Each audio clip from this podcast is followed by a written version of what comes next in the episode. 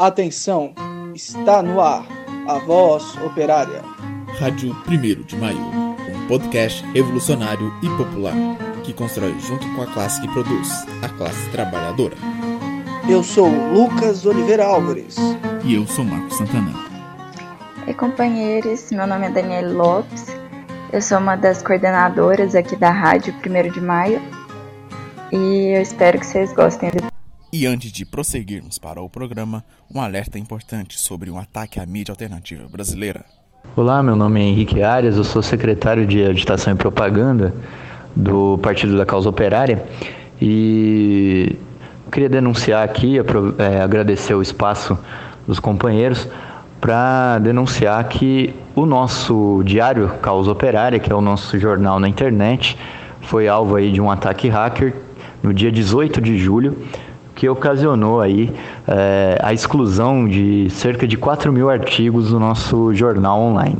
Né? Esse jornal online, como costuma acontecer com os jornais da esquerda nacional, é fruto aí de um trabalho militante de é, centenas de companheiros espalhados por todo o país que contribuem com artigos, contribuem com imagens, com a estrutura do site, né, com um trabalho voluntário, militante desses companheiros, e que, portanto, a gente entende que esse ataque hacker que a gente sofreu, né, resultando aí nesse, nessa exclusão de artigos e também numa, num ataque à estrutura do próprio site, é um ataque à própria militância de esquerda em geral, é um ataque contra as organizações de esquerda e um ataque contra toda a imprensa progressista, contra toda a imprensa é, operária independente. Então nós é, estamos aí numa campanha denunciando, né, todo, denunciando o ataque e chamando todas as organizações e todos os companheiros que fazem parte da imprensa independente, da imprensa progressista, como é o caso né, dos companheiros aqui, para denunciar junto com a gente esse ataque. E aí eu gostaria né, de aproveitar e dizer que na última segunda-feira o nosso site foi, foi vítima de um novo ataque, né? dessa vez um pouco, dessa vez menos grave, né? simplesmente procuraram é, sobrecarregar o nosso servidor através de um, de, uma, de um IP provavelmente robô, o que fez o nosso site é, ser derrubado por algumas horas. Né? E nós também aproveitamos aqui para declarar que no meio desses ataques que nós sofremos, né, nós não, não foram ataques isolados. Também há ataques aí contra é, sites de sindicatos, como foi relatado para mim recentemente o site do Sindicato dos Correios de São Paulo, também o site do jornal A Nova Democracia e o, o site do Ponte Jornalismo. Todos esses, esses sites da esquerda e de organizações do movimento operário, do movimento sindical, foram atacados aí por hackers. E para finalizar, né, a gente entende que é necessário fazer uma campanha justamente porque esse, esses ataques são tipicamente ataques fascistas, né, que são aí impulsionados por esse governo Bolsonaro, um governo de extrema direita, um governo que é, impulsiona esse tipo de ação fascista e que, portanto, nós devemos aí é, unificar todas as, todas as organizações, todas, todos os partidos, toda, toda a imprensa progressista para combater, né, numa frente para combater esses ataques novamente agradecer muito a todos aqui e convidar vocês, todos que estão ouvindo, a é, entrar em contato conosco. Podem mandar seus, seus vídeos para a gente, é, entrando em contato conosco no telefone WhatsApp é, 011 98427 2254. Pode mandar aí seus vídeos, pequenos vídeos aí de solidariedade e de denúncia é, não, agora não apenas ao ataque que o Diário Causa Operária sofreu, mas contra todos os ataques que a imprensa tem sofrido e a esquerda em geral. Muito obrigado e até mais.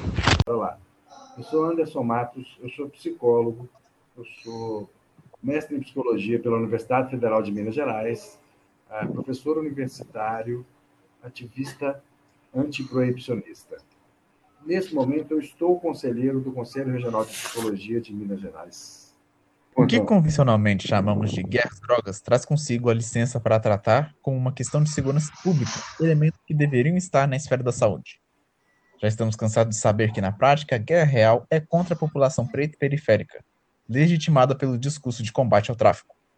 Não é à toa que a elevada letalidade da polícia em operações de combate às drogas que resulta na morte de tantos trabalhadores e de crianças de adolescentes, de adolescentes, como João Pedro, assassinado no dia 18 de maio. No entanto, quanto, enquanto os movimentos antiproibicionistas se vinculam a uma ideologia liberal, acabam descolando dessa base e trabalham exclusivamente com a ideia de defesa dos usuários e da legalização da maconha e de outras substâncias. O que é preciso fazer para compreender o verdadeiro impacto dessa guerra diante da complexidade das relações permeadas pelo gênero, raça e classe? Sim, essa é uma pergunta bastante importante, porque é, o debate que se permite na contemporaneidade sobre drogas ilícitas está capitaneado pelo debate sobre a maconha. Né?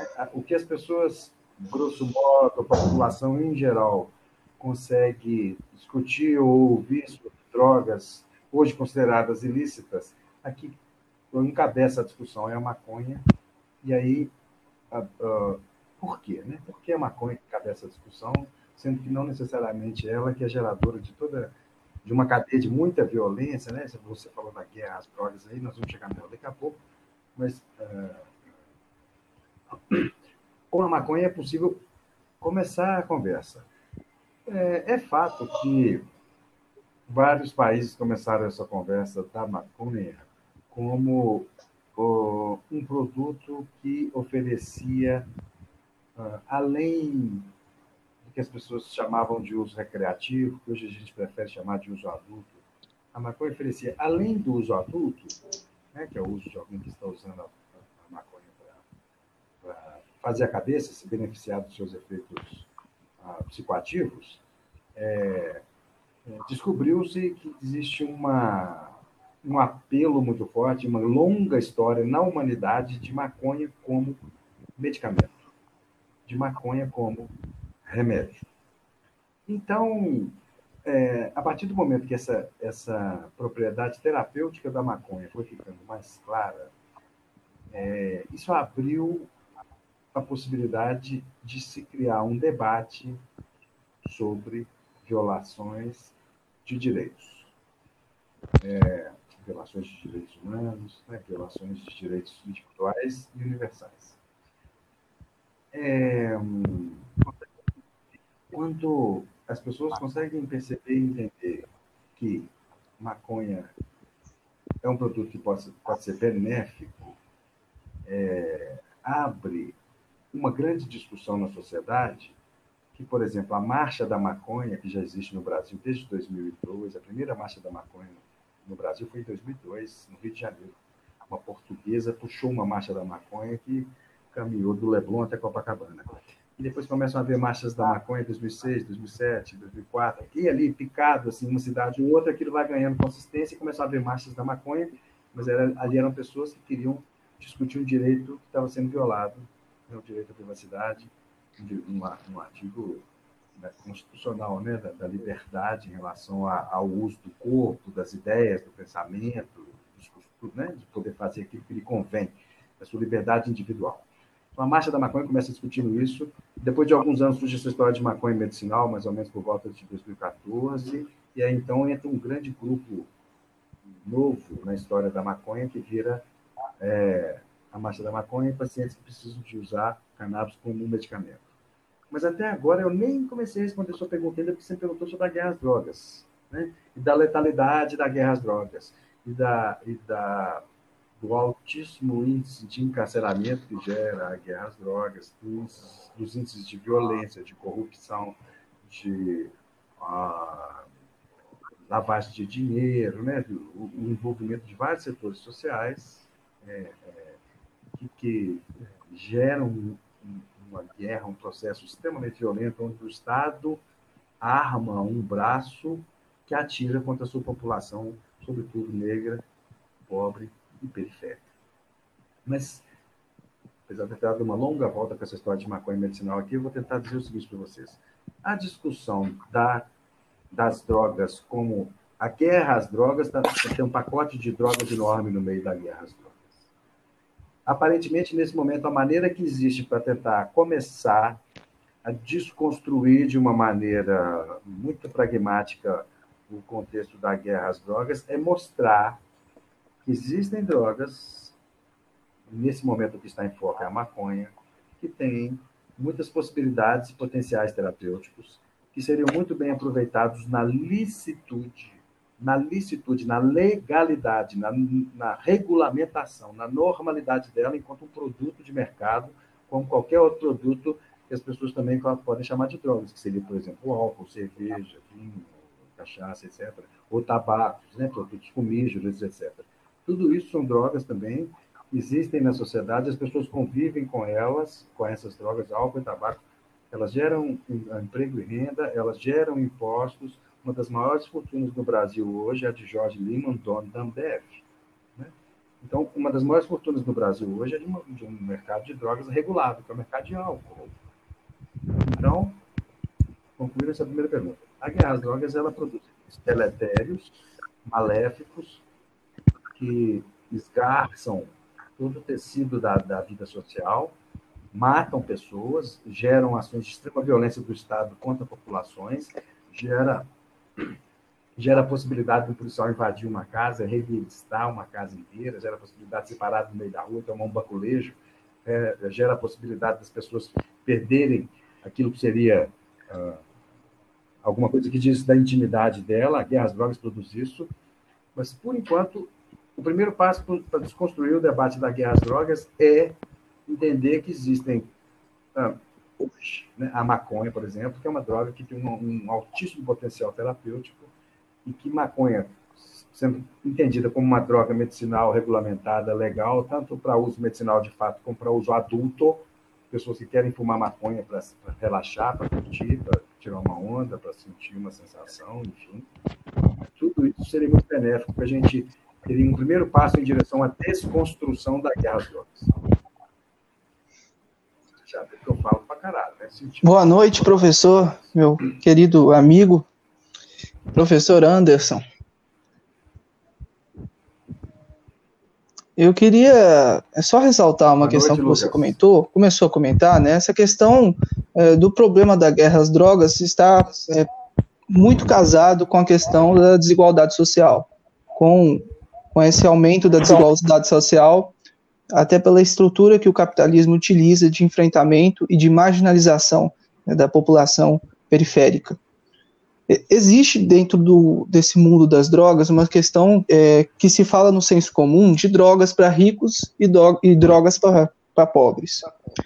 Eu queria que você comentasse um pouco a respeito é, de, dessa questão, sabe, dessa linha, se de fato existe mesmo essa, esse pensamento né, de drogas de acordo com o, a escala social ou o segmento social, ou é, como que é enfrentado também, como é enfrentado esse essa diferença, esse, esse combate ao uso ou ao tráfico, ou a, a alusão ao tráfico, né? É, como que é enfrentado pela justiça, pelo senso comum, essa diferença por questões sociais do uso de drogas, uso e transporte.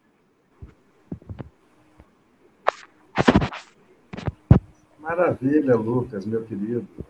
Um amigo né, um grande ator social aqui na cidade de Vinópolis.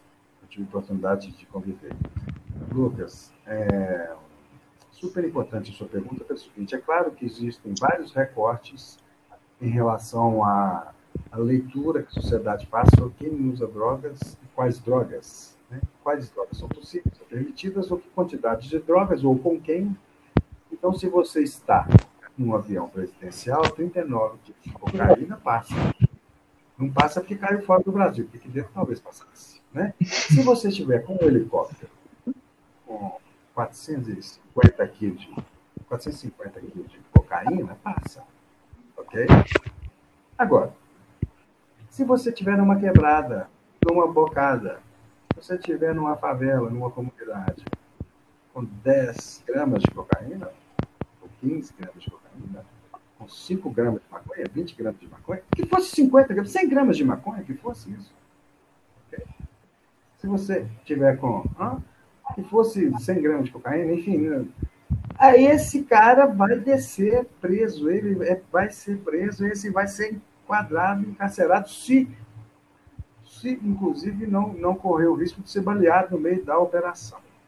Então, meu caro, certamente existe um recorte social extremamente importante em relação à maneira como o Estado interage com quem comete algum tipo de contravenção uh, relativa à droga, posse, uso, uh, consumo, transporte, enfim. Né? A lei de drogas brasileira tem, eu acredito, perdão, eu não sou advogado, me falta aqui agora é, especificamente quantos verbos são, mas eu acho que são mais de 20 verbos na lei de drogas brasileiras na Lei de Drogas Brasileira, 11.343, que diz sobre o que não se pode fazer com drogas. Né? Que você não pode portar, não pode doar, não pode prestar, não pode guardar, o... não pode ceder, não pode doar, não pode, né? Mas... O, o, o, ato de, o ato de, de passar né, também está incluído nisso, como tráfico.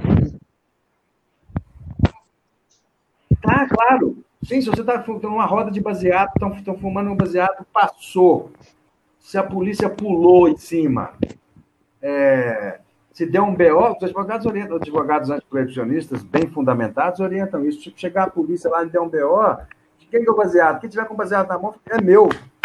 Quem te deu? Ninguém, é meu. Não, se, se for um baseado, se for um BO, é outro, entendeu? Assim, se você passar, o que vale ainda nessa lei 11.343 é, é o testemunho do policial. Então, o policial vai chegar lá e falar que vocês estavam fazendo uma associação para o tráfico, porque vocês estavam lá com 20 gramas de maconha lá, porque tinha 5 gramas no bolso de um, 10 gramas no bolso do outro, um baseado, uma bituca na mão do outro, entendeu? Aí o cara vai virar e falar assim, não, aqui tem uma, uma associação para o tráfico de drogas. Tá? Então, nesse sentido, existe um filtro que verdadeiramente no, na sua base, né, lá no gargalo, o que vai moer é a carne mais barata do mercado. O que vai moer lá no gargalo desse filtro é a carne negra. Porque desde sempre assim foi. Quando a gente fala da história da proibição, do, né, por que, que ela atinge determinadas populações, né? Por que, por que, que o filho da desembargadora que foi pego numa caminhonete com quase. Ah, puxa vida, me fugiu que agora poxa, quilos e quilos de maconha, não lembro agora, se era 200 quilos, se era 60 quilos, e que fosse, 60 quilos ao peso de um homem, né, adulto, 200 quilos ao peso de um boi, que fosse, entendeu? o cara, o filho da desembargadora vai parar numa clínica e fica lá em tratamento até que ela vá lá o dia, deu uma carteirada na porta da clínica, tira o cara e leva ele embora para casa e pronto, acabou a conversa. Então, existem filtros e filtros e filtros. Se existem drogas que estão é, é, vinculadas, relacionadas a determinados grupos sociais? Eu acredito que sim, é provável que sim, sobre um determinado aspecto, sim. Drogas consideradas de luxo, né? Drogas mais caras, drogas que, que exigem um grande. Uh, algum recurso muito sofisticado para fazê-las chegar à população final, né, para o consumidor final, ela tende a ter um valor agregado alto. E claro, porque ela é proibida, e claro, porque ela exige toda um, uma série de engrenagens para que a coisa funcione, isso vai ficando cada vez mais caro e, e, e perigoso, né? Assim, só de curiosidade, só porque você falou isso, querido Lucas, tem um livro aqui que eu estava lendo esses dias, uma pérola, que chama Vistos Sociais Elegantes. É um livro de 1923, de dois autores brasileiros, que é o Pernambuco Filho e o Adalto Botelho. Nessa pérola de livro, de 1923, esses psiquiatras falavam sobre é, falavam sobre heroína, falavam sobre cocaína no Brasil, livro brasileiro, 1923. Heroína, cocaína, morfina, é, éter. O livro, na verdade, ele faz um recorte principalmente dessas drogas e tem lá quatro ou cinco páginas em 1923 que ele vai falar de maconha. E fala rapidamente de maconha. Por quê? Por que, que esse livro tem essa característica? Porque em 1923, a atenção da psiquiatria, ou da, ou da, se você quiser pensar assim, da saúde pública para a questão das drogas, estava voltado para alguma coisa que a classe branca pudesse via da parte uh, da psiquiatria, por exemplo, uma preocupação necessariamente com uma questão de saúde pública, assim. É, é... Vai ter que editar de novo, tá, Marcos? Vou voltar nesse negócio da psiquiatria. Então, naquela época, havia, do ponto de vista da psiquiatria, assim, é, algum recorte em relação à saúde pública, mas é, com o uso de determinadas drogas, essa que eu falei, heroína, morfina, éter, cocaína, mas do ponto de vista da população branca, principalmente, de jovens brancos que compravam esses medicamentos, havia esses medicamentos na farmácia, tá? havia cocaína na farmácia, morfina na farmácia, heroína na farmácia, tá? É, éter, né? Você comprava éter, esses produtos estavam disponíveis em 1923, isso não estava proibido ainda não, ainda tinha as, as convenções da ONU que queriam proibir isso, né? das Nações Unidas. Mas, enfim, então, essas pessoas, por exemplo, naquela época, falam dessas drogas como uma preocupação assim, de que atingir alguma coisa da saúde pública. Isso e citam, passando rapidamente, a questão da maconha, com quatro páginas. O livro deve ter umas 80 páginas, aí tem quatro ou cinco páginas que falam da maconha, que era um novo vício e que ele era também, podia ter, ter algum perigo, mas ele era um vício das franjas da sociedade. Um vício das franjas incultas da sociedade. Tá? Um vício das populações menos favorecidas das populações com menos recursos. E, claro, né, dada a facilidade de cultivo da maconha, maconha era um negócio, poxa vida. Nessa época ainda, em 23, por exemplo, brancos podiam comprar, eu imagino que a população branca fazia isso, é claro que seria, comprava a cigarrilha Grimaud, que é um cigarro de maconha, embalado numa embalagem chique, enrolado lá na França e importado para o Brasil, que chamava cigarrilhas Grimaud, era um cigarro de maconha. É, é, e a, a, a, população afrodescendente, que usava maconha nessa época, por exemplo, comprava maconha em herbário. Né? Comprava maconha em, em boticário, comprava maconha em feira de, de, que vende couve, que vende alface, que vende que vende um couve, não é um mercado. Comprava maconha no mercado que comprava. Eu, eu ia falar isso, né? Como, como que as vós plantavam né? em casa como arnica. De, de,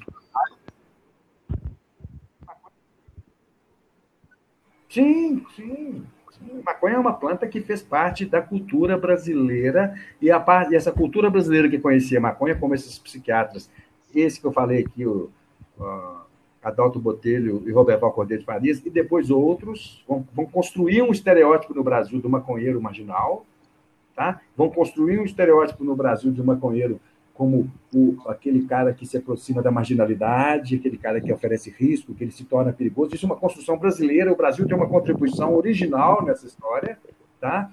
que se constrói um tipo psiquiátrico maconheiro. A psiquiatria brasileira faz isso, é, sendo que, como acabou de dizer meu querido Lucas, é, havia em várias culturas é, o hábito da maconha. Quem trouxe, quem, trouxe, quem manteve a maconha no Brasil funcionando e existindo não foi o movimento hippie da década de 60, do fim da década de 60 na década de 70. Não foi. Os hippies são brancos que atualizaram o uso da maconha. Mas quem estava plantando maconha, cultivando maconha, usando maconha no Brasil dessa forma, um uso medicinal, inclusive medicinal, um uso adulto, aí vou chamar de um uso ritual, religioso. E aqui vou usar a palavra recreativo, que provavelmente nesse caso ela produz algum sentido era a população negra, era os afrodescendentes. Então, isso está, no caso do Brasil, estreitamente associado a hábitos culturais, uh, religiosos, hábitos. Uh, a maconha era um lenitivo da população negra. E só para fechar essa parte aqui, é, numa publicação super importante que se chama Maconha Coletânea de Trabalhos Brasileiros, uma publicação de 58, e lá o primeiro texto que abre essa população é um texto de um cara que chama Rodrigues Doria. Rodrigues Doria dizia que ele fazia uma comparação da maconha com o ópio. Esse texto foi, ele apresentou isso em 1915, no, segundo Congresso Pan-Americano, é, em Washington. É, ele dizia que a maconha era a vingança do oprimido. Que a maconha era uma forma que aquele que foi escravizado e oprimido teve de se vingar daquele que o oprimiu. Então, isso ficou, uh, isso, essa, essa ideia ela ficou registrada no inconsciente coletivo da população brasileira, tá? que a maconha era um perigo, que a maconha era uma droga perigosa, perniciosa, que levaria a outros males, porta de entrada para outras drogas, uma droga que desencadearia quadros psicóticos, uma droga que levaria o sujeito a cometer violência, etc, etc, etc. E quem conhece minimamente o assunto maconha Qualquer pessoa que for um maconheiro, que tem um filho maconheiro, que tem uma tia maconheira, que tem um irmão maconheiro, que tem uma mãe maconheira, um pai maconheiro, um avô maconheiro, o escambau, o escambau, qualquer pessoa que conhece e convive com um maconheiro sabe que Se tem uma coisa que o maconheiro não consegue fazer, é ficar violento.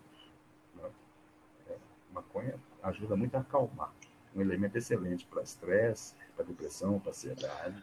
E até mesmo A próxima vez que eu for, eu for assistir e torcer pro Botafogo, eu vou lembrar disso.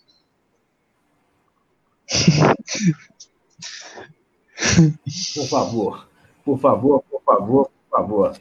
É, é, no cenário brasileiro atual, queridão, os caras vão exigir de você uma receita médica. Aqui, então o paciente pergunta: professor, como é que faz para usar maconha medicinal? Cara, tem, hoje, tem, hoje, tem um camarada nosso que gravou aqui médica, com a Tayara, entendeu? que eu acho que depois você precisa dar, conhecer ela, que é uma pessoa incrível do Maranhão, na, na questão jurídica. E ele gravou, é um amigo meu, e ele está com um caso hum. sobre isso, sobre uma pessoa que está tentando tomar há um bom tempo, né, a, a, maconha medicinal, só que ela não tem muito dinheiro, então ela está tentando na justiça a questão de, de plantar em casa, né, o cultivo em casa. Okay. E, e, não consegue, cara, e, e já está uns três anos nisso, a pessoa ela é, é até conhecida no meio das marchas da maconha de São Paulo, e, e não consegue, não consegue, passar pelo processo jurídico, não consegue passar pelo, pelo processo médico. Às vezes consegue um médico, mas depois é barrado lá na frente. Então, assim, é, é difícil mesmo.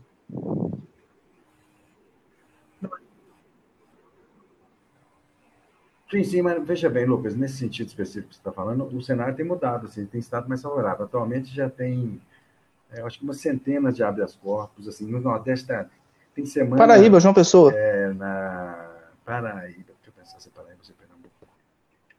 É, na Paraíba teve semana que saiu dois, assim, no Ceará tá saindo das corpos toda hora. Não, já tem alguns, não é só do, o da Paraíba de João Pessoa da Abrace, esse é o mais antigo, esse é o que tem autorização da associação. A Abrace hoje tem 7 mil pacientes inscritos. Vou falar mais um troço que nem está na pauta aí, mas vou falar porque tem que falar que é necessário para a galera ficar informada.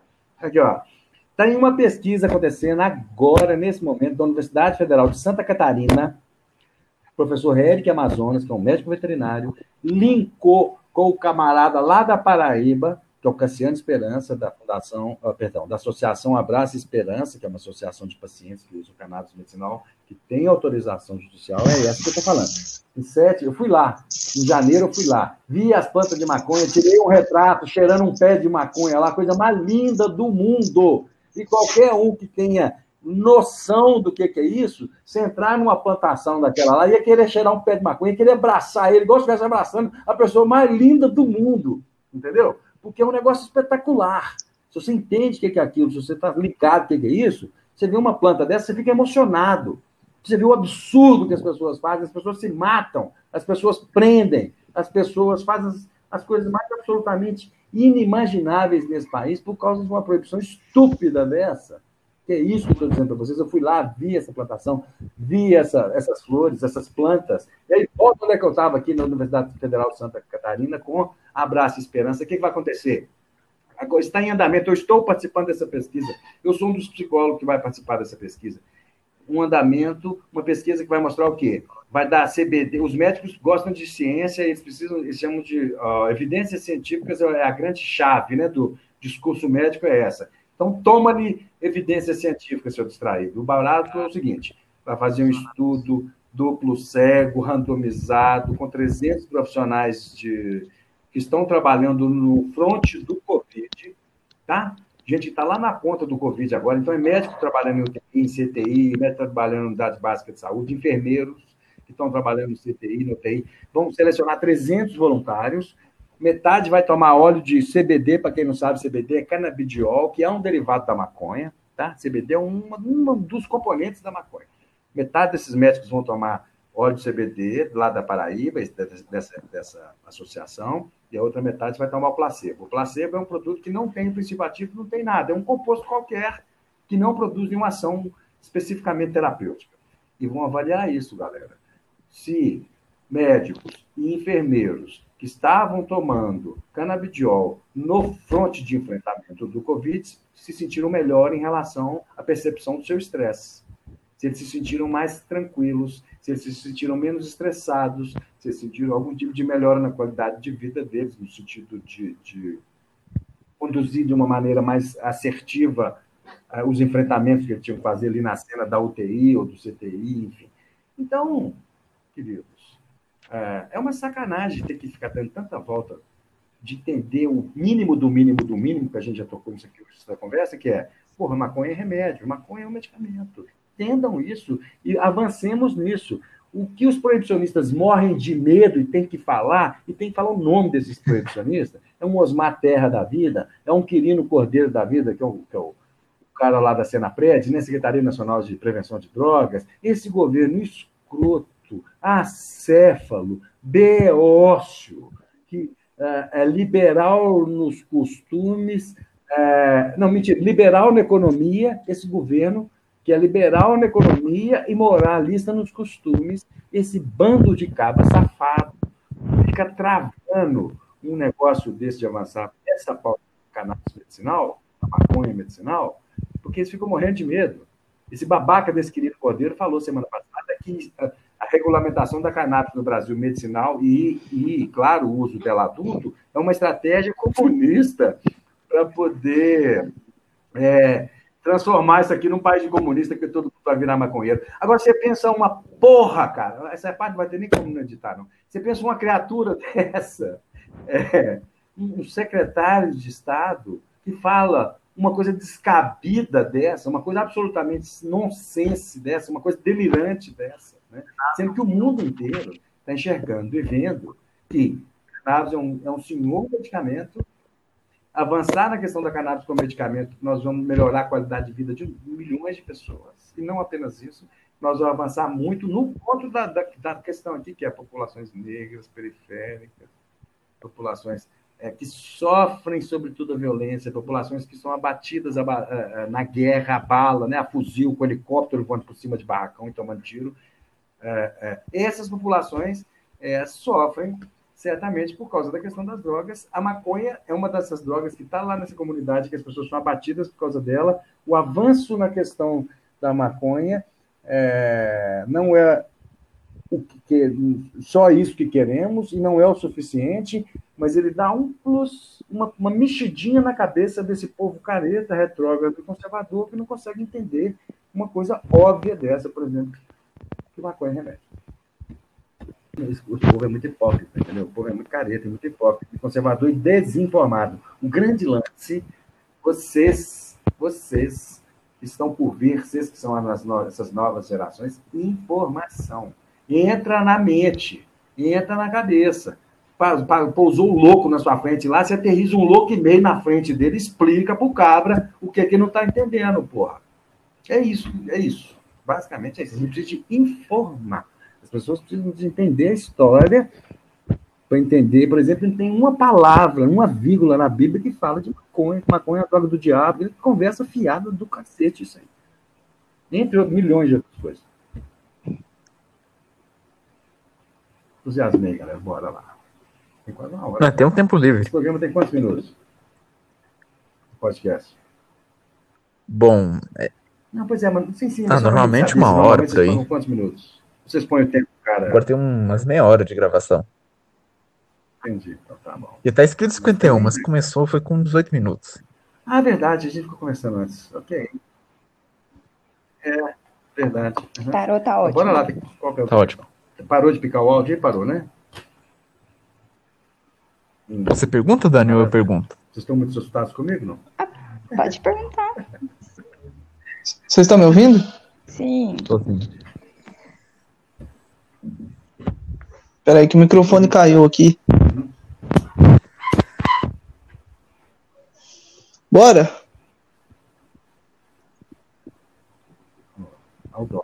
Bora. Quer que pergunte? Peraí que tá tendo barulho aqui.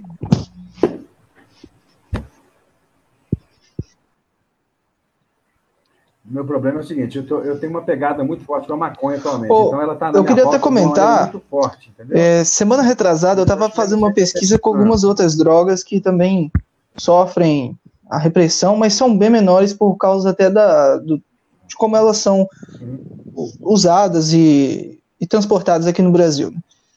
Cara, eu vi umas coisas bizarras, tipo pessoas com 60, 70 anos transportando um saquinho com folha de coca. É, nitidamente ela usava aquilo para questões medicinais, a pessoa plantava em casa, assim, era de idade, e ela estava andando na pista, levando na casa de outra senhora, e foi pega pela polícia, enquadrada como tráfico.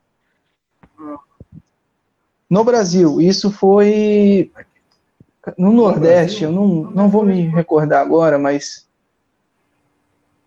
Mas sabe, foi uma história muito bizarra. A pessoa estava transportando um, um saquinho fechado. Folha medicinal, transportando igual folha medicinal mesmo, para fazer chá. Olha.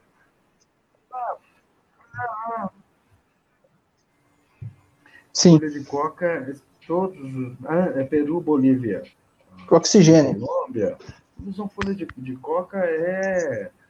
Quando os Sim, sim, é um produto, eles, é, é uma coisa ritual, na verdade, que, que otimiza a, a, a, possibilidade de rendimento na altitude elevada, porque tem baixo, baixo, pouco oxigênio, né? Então, as pessoas precisam de otimizar o rendimento do corpo. Então, as folhas de coca servem para isso. Desde para os incas, as folhas de coca eram um presente de um deus, era um presente de Manco Tupac, que tirava a fome e saciava os cansados. Então, é considerado para eles um produto sagrado, sagrado.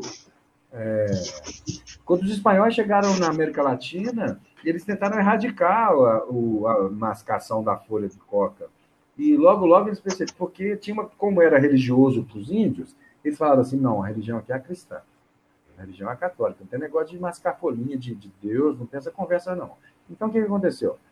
Quando eles tentaram proibir o uso das folhas de coca, eles perceberam que o rendimento dos trabalhadores nas minas, o rendimento dos índios escravizados, né, no caso, não negros índios, é, caiu vertiginosamente. Então, por uma questão de capital, que lá atrás você falou do capital aí, Lucas, do negócio do capitalismo, como é que funciona, com o negócio da droga, da classe, né? É, os espanhóis perceberam que se deixar os índios, é, deixá-los mascar cocaína, folhas de co cocaína não, que era folha de coca. A cocaína foi sintetizada só em 1862. Marcar, mascar folha de coca era uma de uma ação uh, farmacológica que era interessante para o capital. Agora você pensa no negócio desse. Uma coisa que era ritual do índio, uma coisa que era do costume do índio. Uh, o explorador consegue enxergar isso né? E mesmo que contraria o princípio religioso dele, que ele achava que não deveria ser possível, não deveria existir, mas ele cede ele percebe Essa que filosofia do capitalismo, né? Muito louco. Sim, sim. Assim, se você quiser bater uma bolinha enquanto você acha outra pergunta aí, por exemplo, do ponto de vista da psicanálise, vai que tem alguém que curte psicanálise, sei lá, que nos escuta, né? Mas o meu trabalho de dissertação foi sobre psicanálise e toxicomanias. E dentro da, do, do, do, uso da droga, assim, né, o uso da droga pensado aí, vamos ampliar um pouquinho e vamos tentar pensar é, que existem pessoas que podem ter problemas, claro que tem, né? Pessoas que têm problemas com drogas, que, que oferecem situações difíceis para essas pessoas, o uso de droga na vida delas, que criam vários né, problemas, etc. É, é como se, na verdade, dentro dessa lógica, né, tentando fazer um recorte mais político, teórico, assim, político, psicanalítico, enfim, é como se fosse um empuxo ao gozo do capitalismo na atualidade. Né? Você deve poder tudo, você tem que comprar tudo, você tem que gozar de tudo. O gozo é uma coisa que você possa comprar. Né? E, nesse sentido, a droga alcança um lugar privilegiado né? na toxicomania de, de algumas pessoas, que sabe, provavelmente, naquele recorte que você fez lá atrás, se existem drogas dentro de grupos sociais específicos, sim, claro, né? E alguns desses grupos esse recorte mesmo de um gozar de um produto muito específico, gozar de um produto que vai tirá-lo da esfera do normal, que vai tirá-lo da esfera do habitual. Uh, com todo. Aí, né, agora, como clínico, né, falando como psicólogo clínico, claro, pode haver algum risco nisso. Esse, como se o capitalismo mandasse gozar, entendeu? O capitalismo diz: compre, compre, goze, usufrua, vá além dos limites, faça tudo que você puder. Né? E algumas drogas em alguns momentos, em algumas situações, talvez elas ofereçam, ofereçam esse recorte. Já que vai editar mesmo, eu, tento. Eu lá, falei para caralho um monte de coisa na outra pergunta e esqueci outras. Mas, tipo assim, é, vou fazer droga, é normal que eu sou prolixo para caralho. Mas aí, se quiser fazer o recorte depois, Marcos, você avalia. Por exemplo, tem drogas que acabaram servindo para populações mais pobres. Por exemplo, o surgimento do crack, né? O crack é uma droga que surge como um rebotalho da cocaína. Né? O crack era uma. O Brasil se, se, se, uh, é um corredor de exportação uh, de cocaína, né? porque ela é produzida aqui na América Latina, Peru, Colômbia e Bolívia. Então, o Brasil serve de, de passagem dessa cocaína que é produzida aqui do lado, certo? Então, com isso, o Brasil acabou uh, incorporando, sobretudo na década de 80, de uma maneira. Ainda que eu tenha dito lá atrás que já tinha cocaína na farmácia na década de 20, né? década de 30, tinha cocaína na farmácia. Mas depois que proíbem, ela vai chegando lentamente, e sobretudo na década de 80, mais, assim, com, com bastante clareza, a década de 80 explode de novo, a, a 70, 80, explode essa coisa da cocaína, aí ela entra nos morros, né? ela entra com bastante força na, na, nas comunidades, assim, como, poxa vida, alguém que vendesse droga, vendesse cocaína, certamente tinha uma recompensa financeira muito maior, dada, dado o risco mesmo, né? dada a questão da proibição, dada, dada é, toda a situação que oferecia você comercializar alguma coisa que não era permitida, que não era, né? que não era é, acessível para as pessoas de modo geral. Então, essa entrada da cocaína produz uma grande mudança no cenário das, das favelas. E aí, já nos anos 2000, uh, final da década de 90 nos Estados Unidos, metade da década de 90 para frente no Brasil, começo dos anos 2000, aí surgiu o advento do crack com muita força, e crack é uma cocaína que recebeu um percentil de uh, bicarbonato. Né? Então, crack é uma, é uma, uma outra forma de produzir cocaína que você possa fumá-la. E o crack é, acabou alcançando, no primeiro momento, vários grupos, atingiu vários, vários segmentos sociais, mas o segmento que apareceu mais foram aquelas pessoas que começaram a fazer uh, uh, uso de crack nas ruas, né? Criou-se a ideia das cenas de uso, que não havia até então. Não, não era comum, não se tinha percebido, não havia esse registro, não no Brasil. Ah, não, não havia necessariamente no Brasil esse, esse registro assim, de cenas de uso de pessoas uh, na rua, grupos de pessoas usando uma droga daquele jeito. o crack, curioso que o, o usuário, às vezes, ele, ele sobretudo quando ele se ajunta em agrupamentos, ele não fica com receio né, de, de evitar, de esconder aquela cena. É, é um paradoxo. Eu recordei bastante de uma questão da, da redução de danos. Quando tem aquela pergunta se a pessoa ela, ela vai para a rua por causa das drogas ou ela começa a usar na, as drogas por estar na rua, sabe? Usar no sentido de, de vício mesmo, de, da questão de estar tá trazendo prejuízos para ela.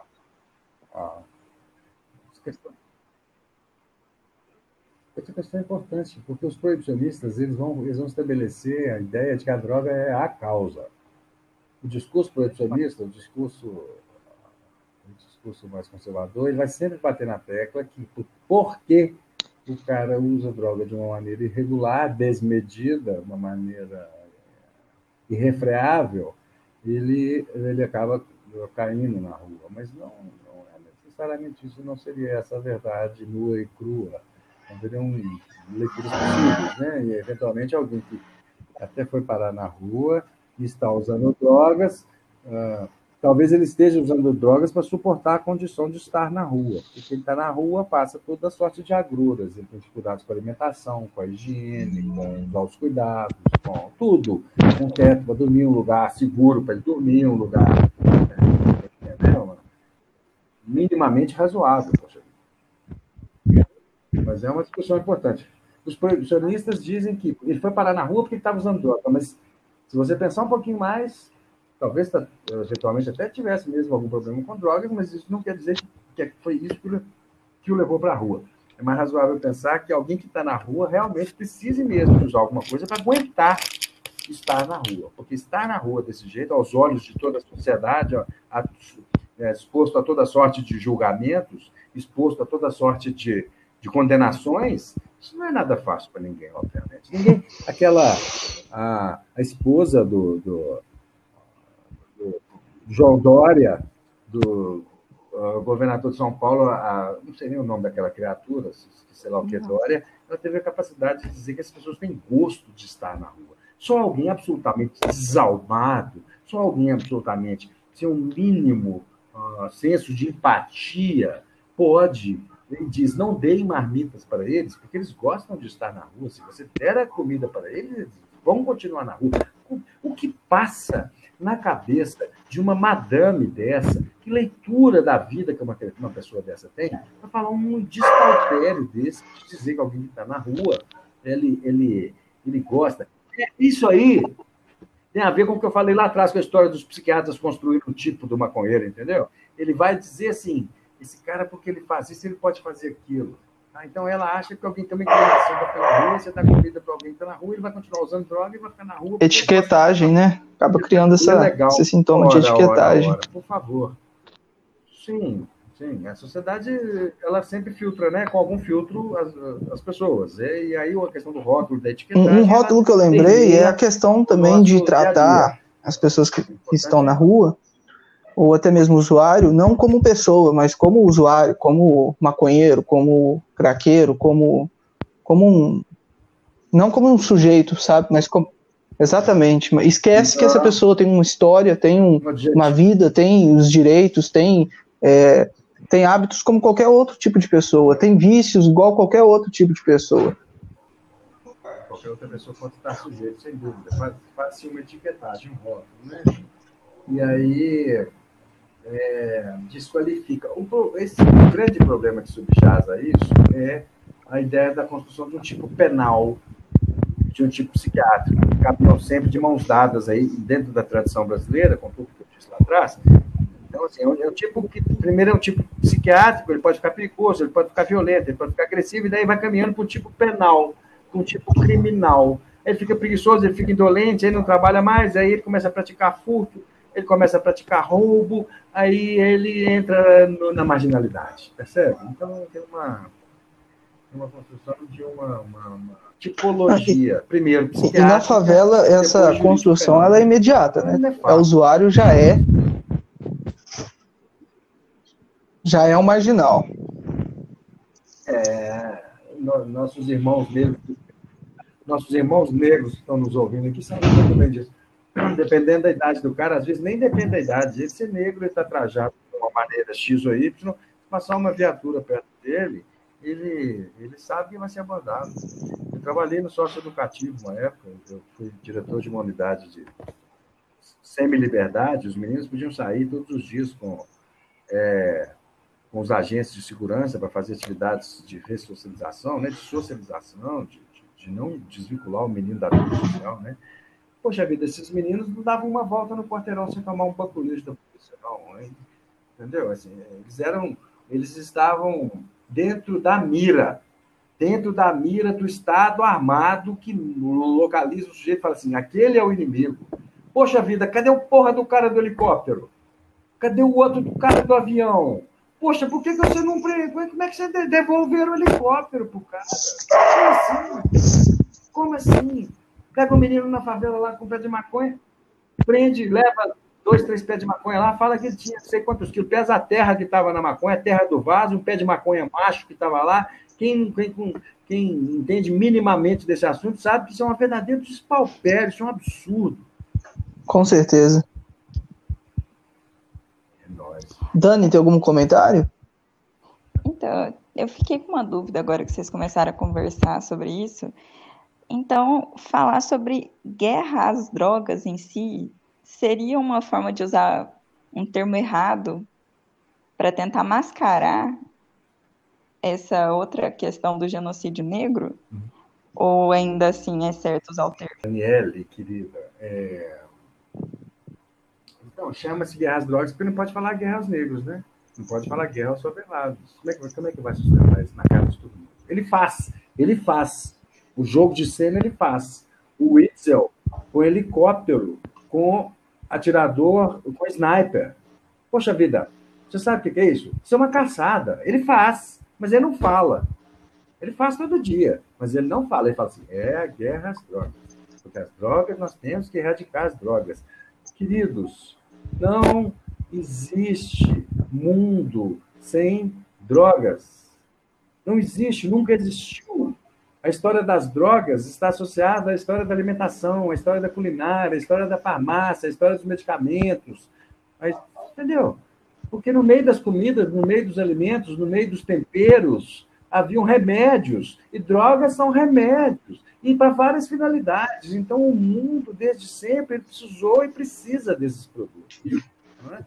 Ah, ah, é, são, são o século final do 20, o 21, o, perdão, o 20, o final do século 20, do 19 e o 20, cria, criam é, esses, esses lugares que, que você não tem mais, porque não há mais a possibilidade de se escravizar alguém, como já houve, porque não há mais a possibilidade de você, de você ah, não garantir minimamente alguns direitos humanos, continua existindo quando você pensa numa favela, como, poxa vida, qual tipo de garantia de direito humano que tem uma favela com sua arquitetura tão desumana?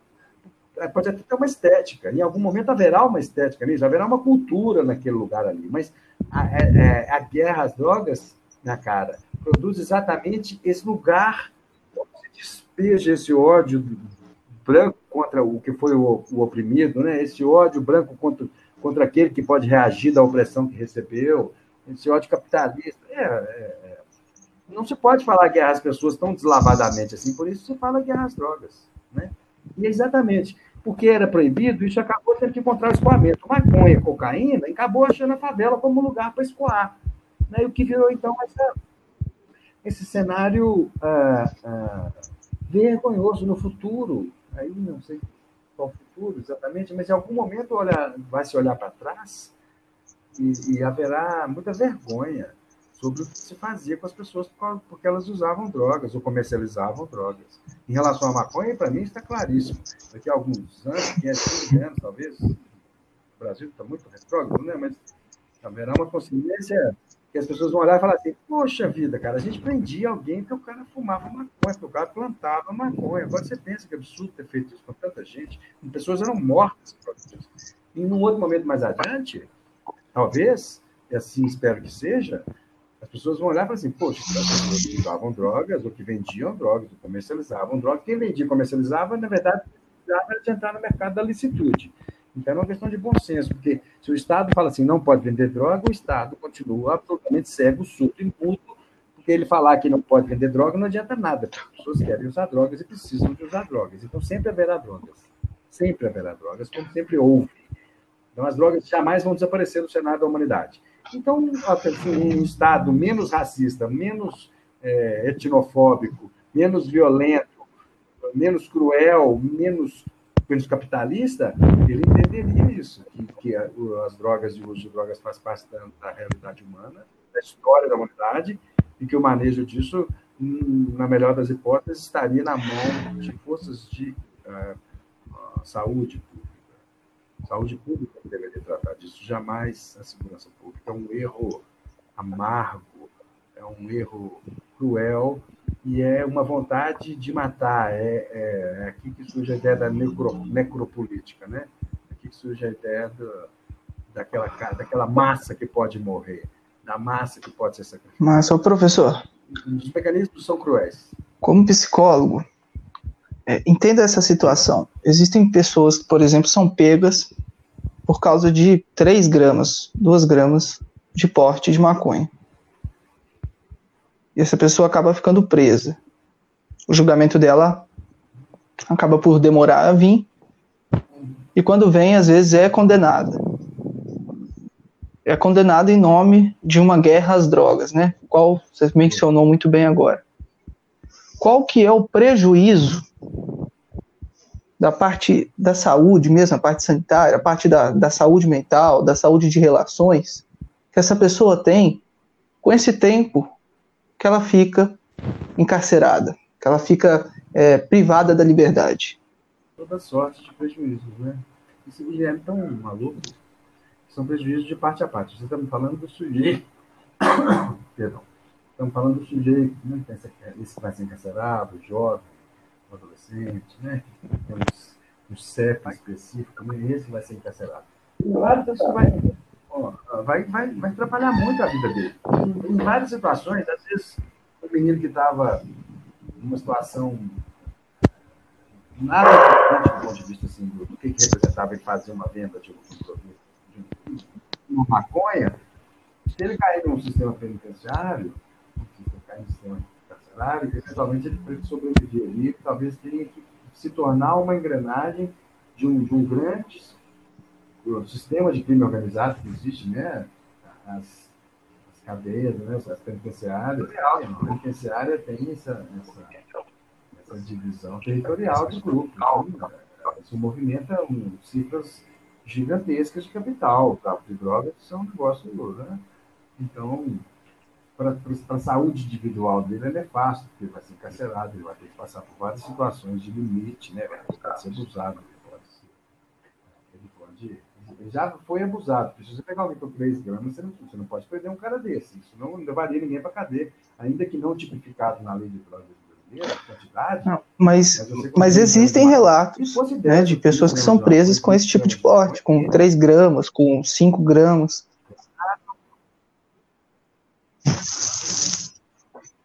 Claro, meu caro, eu estou apenas dizendo assim, que o quão absurdo é isso, porque se, se, se fosse 20 gramas, não valeria, só, caberia levar. Só para o pessoal ter uma noção do que, que a gente está falando, qual seria o tamanho né, de, de, de, de 3 gramas, se a gente parar, pegar e comparar, comparar o tamanho de uma bala, uma bala de, dessas de goma, de mascar.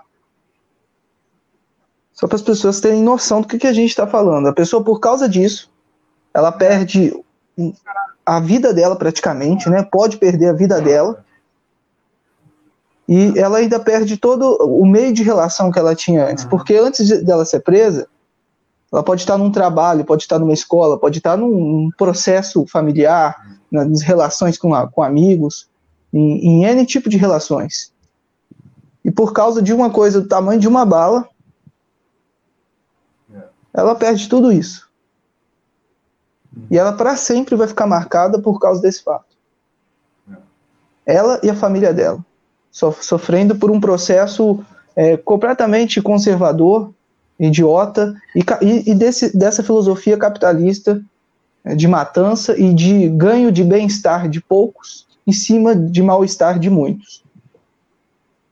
Ah, não, isso é muito doido pelo seguinte, porque é importante destacar que além desses prejuízos para o sujeito ali, nessa pessoa, você tem que pensar, uhum. imagina o gasto que o Estado tem, meu, meu querido, com o encarceramento, é um gasto brutal. A máquina que gira no entorno do aprisionamento, né, o que você, o que você poxa vida, então prendeu o cara com 3 gramas de maconha, aí você mobilizou uma viatura com quatro policiais, uma viatura que custou é, X mil reais lá, né, uma viatura cara, tem viaturas caríssimas.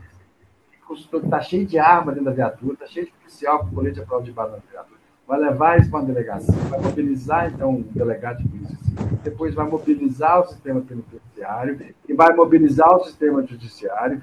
Poxa vida, que o cara estava fumando uma planta. Bom, então vamos chegar ao fim aqui, vamos concluir?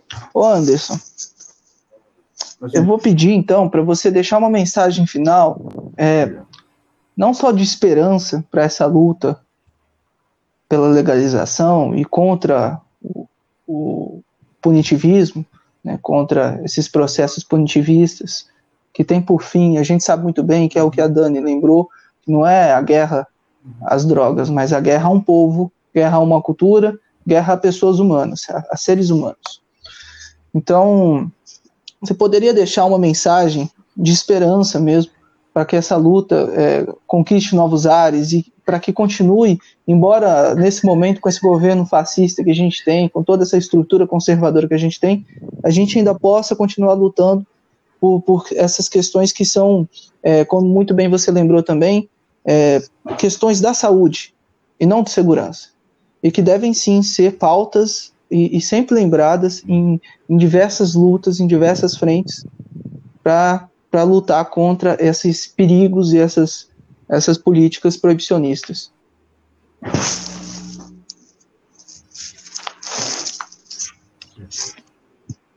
Bora lá. Então, eu acho que a mensagem que eu poderia deixar para vocês seria de que as pessoas que é, conhecem né, outras pessoas que usam drogas, as pessoas que usam drogas, que elas possam entender de uma maneira mais clara o quão particular, o quão individual é isso o quão isso é, pode é, fazer parte da vida da pessoa, do momento de vida da pessoa, que isso jamais deveria ser pensado no âmbito da justiça criminal ou penal. Além disso, é, como eu falei lá atrás sobre, sobre maconha, marcha da maconha, os movimentos da maconha, né? aquelas pessoas que, que, que utilizam de maconha, elas não aceitem o rótulo de maconheiro. Tá? Maconheiro é um xingamento, e maconheiro para mim é o nome de um lutador. É, quando alguém me chama de maconheiro, eu bato a mão no peito e falo eu maconheiro sem vergonha.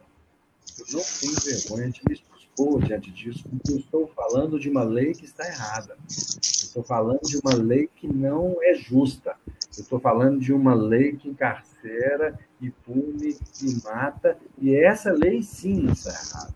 Não eu, porque eu posso optar por fazer o uso que me convier da minha cabeça, do meu corpo, das minhas ideias, do meu cérebro, do, do meu desejo, enfim. Não cabe ao Estado penalizar esse tipo de conduta. Antônio Escorrotado nos diz que da pele para dentro o Estado soberano sou eu. Então, quem manda da pele para dentro em mim sou eu. Então, o Estado não tem essa. Ele não pode fazer uma gestão desses pormenores da minha vida. Então, acho que a mensagem de, de, de a mensagem positiva aqui seria: sejamos resistência, mantenhamos a resistência. E o dia que você está sabendo que tem lá, por exemplo, uma marcha da maconha, põe a cara e vai lá na marcha da maconha. Mostre-se, mostre que você não é um cidadão de segunda categoria. Coloca sua cara na roda e diz para os outros e mostra para os outros que você é produtivo, que você é responsável, que você é uma pessoa como outra qualquer, que você está simples, uh, simplesmente pleiteando um direito que você tem uh, e que, e que uh, você tem por obrigação, na verdade, fazer isso. É claro que quando eu falo isso, alguém que está na comunidade, alguém que está na favela, ele vai olhar para mim e falar assim, poxa, você que é branco, é, é fácil falar isso, né? Você é branquelo aí, você, você tem curso superior, você, você, você é tranquilo falar isso. Mas, é, então, uh, que sejamos voz, então, e que possamos é, é, é, oferecer um suporte para esses nossos irmãos que sofrem as violências dessa guerra, é, pedir licença para eles, claro, obviamente, né? porque meu lugar de fala não é o lugar do cara que é violentado. Ele, ele não acabou de me dizer que você, você é fácil dizer isso, é um homem branco, né? Então, é, você, nós, pessoas que usam droga, nós que usamos droga, nós que usamos maconha, temos a coragem de pôr a cara e chamar essa discussão para uma discussão pública. E em algum momento, quando os nossos irmãos da negritude, uh, os nossos queridos irmãos se sentirem é, é, tá vendo? Até a palavra para falar é difícil. Se sentirem à vontade para se posicionar nisso, estejamos ao lado deles. A justiça social no Brasil em relação à questão da maconha vai ser feita na hora que chegar a maconha na farmácia, igual chegou a R$ 2.500 um frasquinho de 30 ml de maconha, não. Mas ser na hora que a maconha, o meu irmão negro puder plantar a maconha lá em cima do cafofo dele, lá na quebrada, ele vai plantar a maconha lá em cima, vai fazer o grower dele lá, plantar as plantinhas dele, ele vai vender lá embaixo na porta, onde era antigamente um ponto é, de tráfico, um ponto que era chamado de tráfico, era um ponto de venda de maconha. Né? Quem fala isso é o Renato, uh, o André Barros, lá do Rio de Janeiro, ele fala assim, as bocas de maconha deviam ser tombadas. Aquele lugar é um lugar de resistência. Aquele lugar resistiu a tudo e a todos para continuar existindo. Então é uma mensagem paradoxal, alguns vão, vão olhar e vão dizer, poxa vida, mas sim, mas é isso. A verdade exige de nós algum exercício, uma certa flexibilidade do pensamento e a capacidade de olhar para as coisas da maneira mais objetiva e pragmática que elas podem, ser é, entendidas. Quero agradecer imensamente o carinho de vocês aqui, o convite, a atenção, e estou à vossa disposição para todas as ocasiões que vocês precisarem de mim. Um grande abraço. Muito obrigado, professor Anderson. Assim que. É nóis, fechou? Assim que a pandemia permitir, a gente faz uma gravação pessoal, é. né, lá no, nos estúdios em Divinópolis, que é muito melhor, porque pela internet ah, corta muito, cara.